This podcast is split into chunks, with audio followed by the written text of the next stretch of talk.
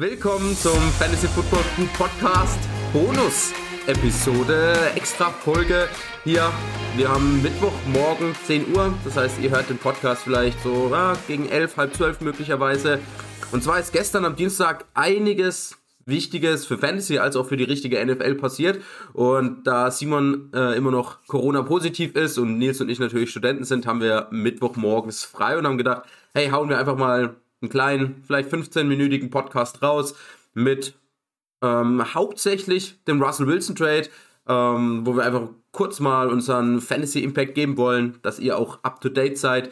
Ähm, erstmal, Servus Jungs, schön, dass, dass das geklappt hat, dass wir heute Morgen uns treffen können. Simon, wie geht's dir? Ähm, bist du wieder fit oder wie sieht's aus? Bin, bin, bin wieder unter den Lebenden, ja. ähm, ja, war am letzten Tag ein bisschen fiebrig, aber ja, irgendwie klappt gestern, wo die, wo die ganzen NFL-News gekommen sind, ging es mir dann schlagartig besser. Also ich glaube, das hat was mit dem zu tun. Als mein Fantasy-Gen ist wieder angesprungen und ja, alles gut. Freue mich auf den Podcast, bin mega hyped. hyped. Ja, äh, bin mal gespannt. Wir haben ja gestern schon ein bisschen in der Gruppe geschrieben. Das heißt, bin mal gespannt, ob sich da jetzt vielleicht auch über Nacht noch ein bisschen was verändert hat oder je nachdem, äh, wie es aussieht. Nils, auch zu dir, hallo. Schön, dass du da bist. Ähm, bei dir ist natürlich klar, dass du Mittwochmorgens nichts Besseres zu tun hast, oder? Ja klar, also gestern, noch, ne, vorgestern noch an die äh, Rankings angepasst und direkt kann man sie wieder unter, äh, wegwerfen. Ich dachte mir schon so, oh, Dickie Metcalf zu weit unten in Wide Receiver Rankings.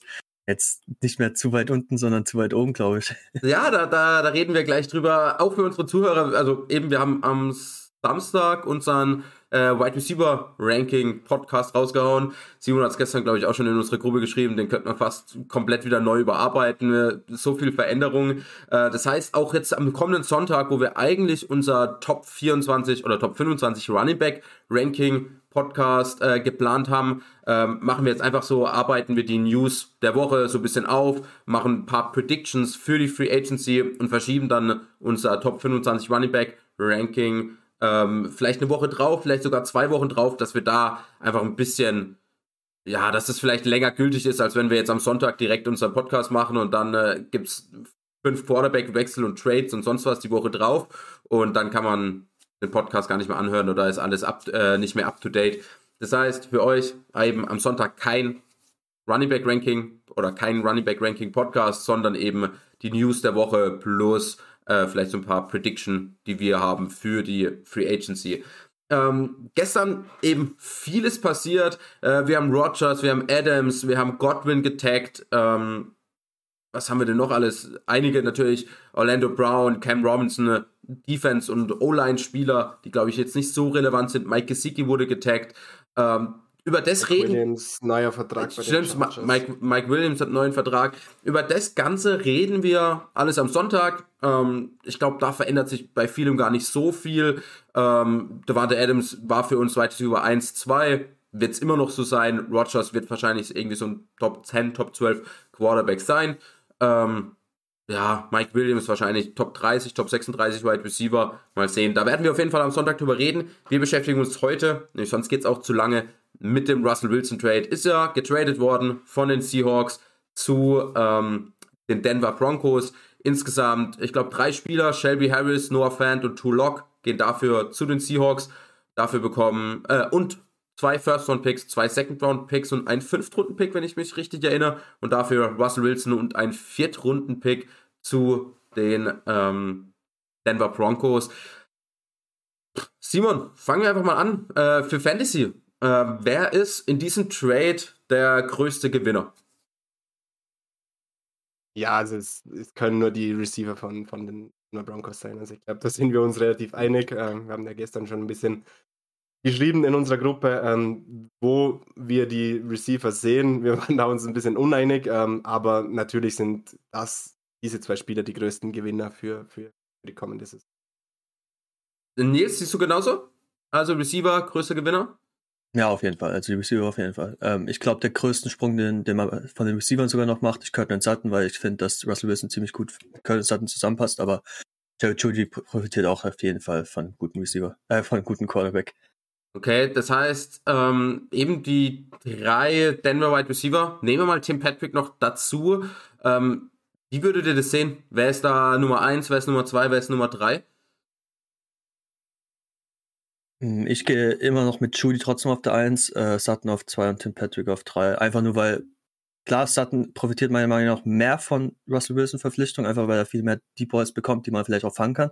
Aber ich glaube, dass Jerry Judy trotzdem noch sehr viel Volume in dem, im Slot bekommt von Russell Wilson, auch wenn Russell Wilson eher dafür bekannt ist, die 20 plus Yards Bomben zu werfen. Ja. Aber ähm, ich glaube trotzdem, dass äh, Russell Wilson hat die letzten Jahre nicht so einen ähm, präsenten Slot Receiver. Er kann auch die kurzen Pässe machen oder die im Slot ein bisschen länger, äh, größeren Deep Balls machen. Ähm, ich glaube einfach nur, dass Sutton den größeren Sprung in mein Ranking machen wird als jetzt Judy. Deswegen sage ich, dass er am meisten profitiert davon und er jetzt halt draftbar ist. Let's, let, äh, wenn Tulak jetzt Callback gewesen wäre, hätte ich Colin Sutton nicht angefasst. Ja, ja, verständlich. Äh, Simon, du auch Judy auf der 1, dann Cortland Sutton, dann Tim Patrick? Ich sehe es nach aktuellem Stand wie Nils. Ähm, ich denke, da wird wieder viel im Trainingscamp dann äh, passieren, wenn man ein bisschen hört, mit wem er die beste Connection hat, wen er gerne anspielt. Wie Nils vorhin scherzhaft gesagt hat, wenn er es heißt, er geht mit Tim Patrick gern Kaffee trinken, dann wäre Tim Patrick dann wieder heiß. Aber nach aktuellem Stand sehe ich schon Judy aufgrund von seinem Potenzial, was er halt hat, als, als dieser ehemalige First-Round-Pick, ähm, sehe ich ihn auf der 1. Äh, Javante Williams hatten wir, wir haben noch nicht über unser Running Back Ranking geredet. Ich hatte mal früh im Januar unser, oder mein Top 12 äh, Ranking drin gehabt. Da ist Javante Williams knapp auf der Top 12 gelandet. Das heißt, er war so mein Running Back 10, 11. Es ist auch für ihn ein kleiner Boost, einfach weil bessere Offense, ähm, mehr Goal-Line-Opportunities möglicherweise. Simon, wie hoch äh, geht vielleicht Javante Williams in deinem Ranking? Ja, also für mich kommt immer noch darauf an, was Gordon macht, äh, ob er verlängert oder ob er in die Free Agency zieht. Ähm, er wurde jetzt mal nicht getaggt. Ähm, habe gestern gelesen, dass sie glaubt, dass Denver schon interessiert ist, ihn zu halten, aber dass da halt wahrscheinlich um das Geld geht. Wenn Gordon weggeht, äh, jetzt mit Wilson ist für mich Williams ein Top 12 Quarterback, äh, Top 12 Running Back und wird da für mich wirklich in diese ähm, Ende erste, Anfang zweite Fantasy Draft Runde rutschen. Javante Williams oder ähm, Antonio Gibson? Williams. Williams oder Chris Carson? Williams. Okay. Nils, äh, Javante Williams für dich Top 10, Top 12 Running Back? Äh, wenn Melvin Gordon weg ist, auf jeden Fall Top 10 sogar, vielleicht sogar noch höher, und würde ich ihn vielleicht sogar in diese ein, äh, Top 10 reinpacken im Drafts, also overall. Ähm, also Russell Wilson profitiert er natürlich davon, dass er die, die Defense wegzieht. Also er hat endlich mal einen Quarterback, der mal tiefen Pässe angreifen kann, konstant genug, dass sie die respekten müssen, die Defense. Das macht ein paar Lanes für ihn auf, dass er mal ein Big Play machen kann. Aber wenn, wenn Melvin Gordon bleibt, dann kann man ihn, glaube ich, nicht in der ersten Runde draften nächstes Jahr. Okay, aber er wird ja trotzdem vermutlich der Lead Running Back sein, wird wahrscheinlich dann ein Zweitrunden-Pick oder? Ja. Selbst mit ja, Melvin Gordon. Zweitrunden-Pick, Early Zweitrunden-Pick. Ich glaube, das Volume wird ein bisschen runtergehen mit Russell Wilson, aber die Effizienz wird besser sein, wenn einfach die, die Lanes offen sind und sie nicht nur auf Javante Williams gehen wie letztes Jahr am Ende. Ja. Gewinner, also im Endeffekt alle Broncos, Passcatcher, Offensive-Spieler äh, Titan natürlich auch. Äh, ihr wolltet, dass ich den Namen ausspreche. Äh, ich werde darauf verzichten. Äh, wir werden ihn in Zukunft hier in dem Podcast. Ich kann mir nämlich gut vorstellen, dass wir dem, oder in der nächsten Saison einiges mal über ihn reden, über Albert O. Ähm, und weiß nicht, Albert O oder Noah Fan für nächste Saison? Wen seht ihr da höher? Ich glaube, dass Albert O. Na, cooler, cooler Spitzname. Ich glaube, dass der mehr ein bisschen so dieser, äh, also auch ein Blocking-Titan sein wird. Ähm, er war letzte Saison auch oft auf dem Platz, obwohl er dann mehr geblockt hat, als wirklich Pässe bekommen hat. Ich gehe schon mit Noah Fant äh, bei den Seahawks. Ich glaube, äh, er ist ein großes äh, Target für, für den Quarterback, der dort sein wird. Ich weiß nicht, ob es Drew Lock oder Gino Smith sein wird oder wen. Jacob Eason haben sie, glaube ich, noch. Ähm, aber ich gehe da schon mit Noah Fant, einfach aufgrund des. Krasser Quarterback-Room. nee, Jacob, Jacob Eason ist irgendwo anders, oder? Der ist doch bei, ist er nicht bei den Colts? Ich glaube, die haben den gekartet und die Seahawks haben ihn geholt. Nicht, dass ich jetzt irgendwas komplett. Ja, wie auch immer. Ähm, werden wir mal gucken, äh, welcher Quarterback das sein wird. Kommen wir allgemein. Ist, ist bei, ist bei ja. den Seahawks. Ah, echt? Okay, gut. Ja, das habe ich dann nicht mitgekriegt. Ähm, kommen wir so ein bisschen zu der äh, Seahawks-Seite. Da dann alle Verlierer, da natürlich auch noch unklar, wer der äh, Running Back sein wird. Chris Carson, äh, Richard Penny, mal gucken, wer da einen Vertrag kriegt. Ähm, die Passcatcher, eben Tyler Lockett, Train Eskridge, DK Metcalf, Noah Fant jetzt. Ähm, wer verliert am meisten von diesen äh, Wide Receiver. Also nicht unbedingt, wer höher gerankt wird, nämlich wir hatten alle drei, glaube ich, DK Metcalf deutlich auch über Tyler Lockett gerankt. Ähm, oder was heißt deutlich? Mindestens mal fünf, sechs Plätze. Und wer verliert trotzdem mehr? Ist Tyler Lockett überhaupt noch draftbar mit True Lock? Wenn True Lock der Quarterback ist, ist DK Metcalf, verliert der mehr? Ähm, wen seht ihr hier als größten Verlierer? Ja, was man sagen muss, also, äh, danach kamen ja Berichte hoch, dass äh, Lockett auch auf den Trade-Block gesetzt wurde. Also ich glaube, den wollen sie auch noch wegschippen.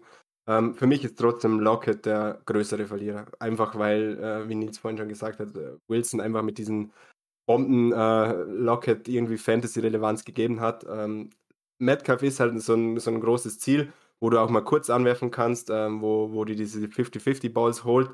Und ich kann nach aktuellem Stand, also mit diesem Quarterback, der sie gehen, da gibt es keinen Quarterback, der diese 40 Yard Bomben irgendwie wirft und somit fällt das für Lockett eigentlich komplett weg und somit ist er vom Fantasy Value her für mich der größte Verlierer. Ähm, Nils, unterschreibst du so?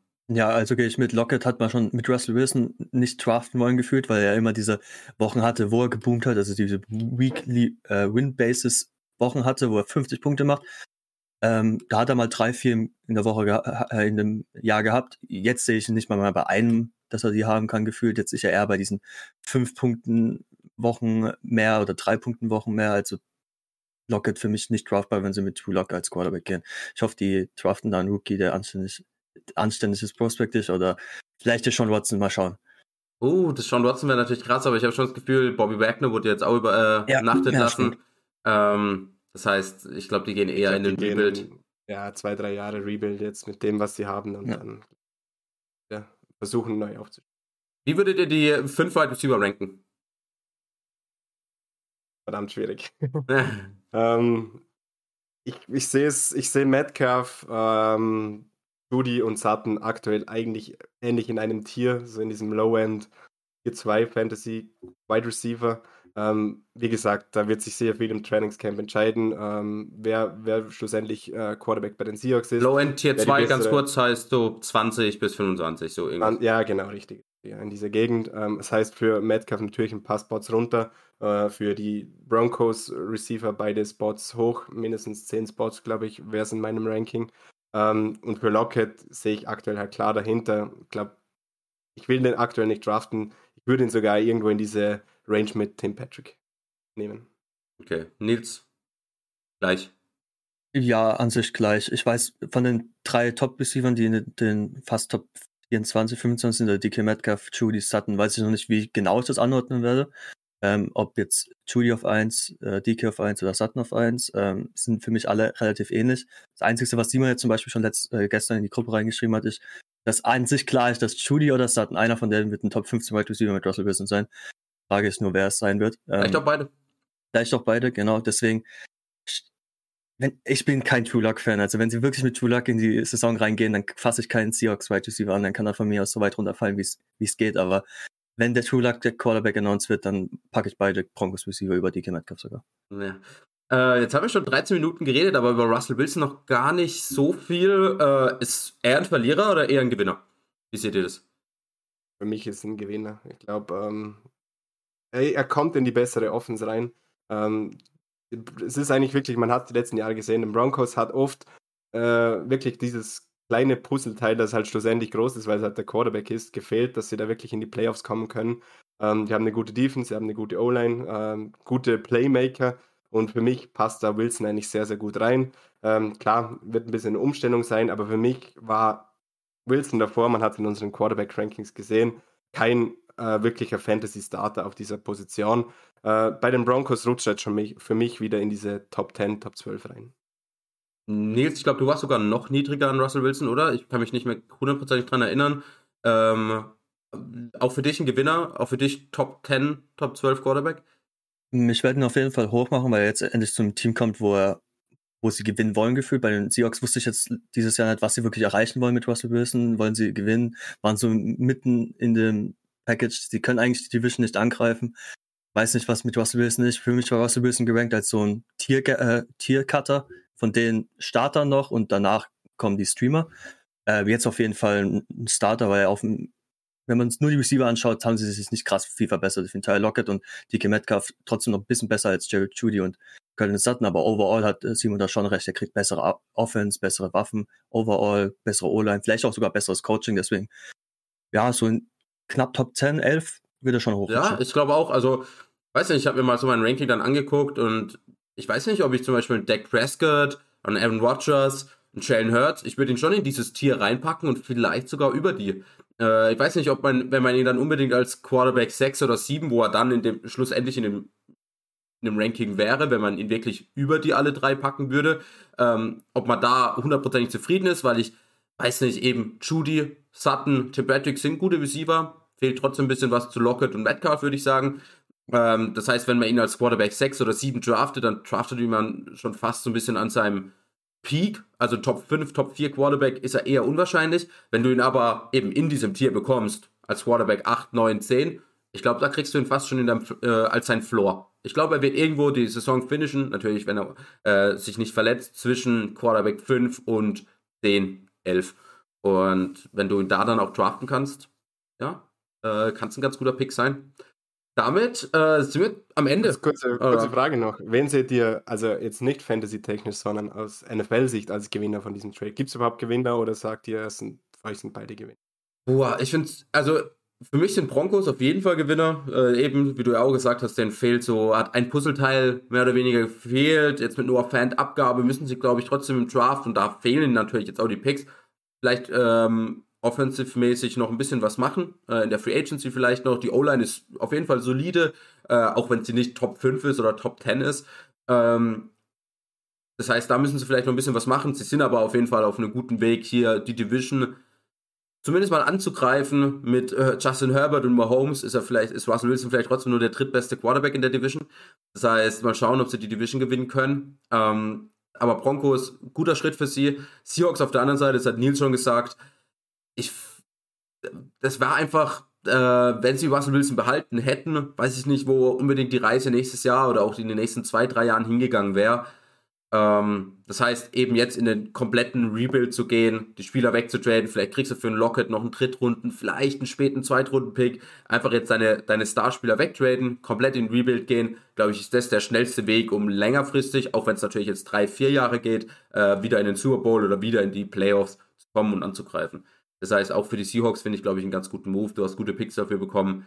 Ähm, spielst nächstes Jahr sicherlich um Top 5 Pick rum, vor allem wenn du True Lock als Quarterback hast. Ähm, und dann kommt da natürlich auch mit ähm, Bryce Young, äh, ist, glaube ich, heißer Quarterback.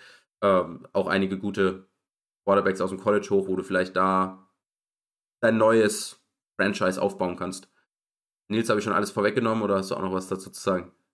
Nee, eigentlich hast du echt alles vorweggenommen. Ich fand es nur krass, wenn man jetzt die Quarterbacks von der, äh, oh, was ist das für eine Division, von der Chargers Division anschaut, dass Derek, Carr, dass Derek Carr jetzt dann nur der vierte Quarterback ist. Also Derek Carr jetzt nicht der krasseste Quarterback, aber trotzdem so ein Average Quarterback und dann vergleicht man sich die Giants Division zum Beispiel. wie, würdet, wie würdet ihr die ranken, die Teams? Jetzt overall nicht Quarterbacks, sondern die Teams? Ich, ich die Chiefs auf der 1. Ja, und ich gehe trotzdem noch mit den Chargers auf den 2 und dann Broncos. Ja, für, mich sind, okay. für mich sind Broncos und Chargers relativ ähnlich. Ja. Ich denke, die, die haben beide noch ein bisschen Cap-Space. Äh, ich glaube, dass tatsächlich noch Free Agency ein bisschen was kommt, äh, gerade Titan Markt vielleicht. Ähm, ja, die zwei sehe ich ähnlich, aber die Chiefs sehe ich schon. Okay, gut. Damit sind wir am Ende. 19 Minuten, knackig. Ähm, ich hoffe, es hat euch gefallen. Denkt dran, ähm, war eine Ausnahme am Sonntag trotzdem unser ganz normaler Podcast. Äh, kein Running Back Ranking, dafür die ganzen News jetzt von der Woche mit Rogers, mit Godwin, mit Mike Williams. Nehmen wir nochmal alles mit auf. Vielleicht passiert ja jetzt auch noch was die nächsten zwei, drei Tage, was Trades angeht und so weiter. Bin gespannt. Ähm, ist eine geile Zeit hier, Anfang der Free Agency. Ähm, mal schauen, was noch alles so passiert. Und wir hören uns am Sonntag wieder. Ciao. Fantasy Football Crew das Zuhause aller Manager.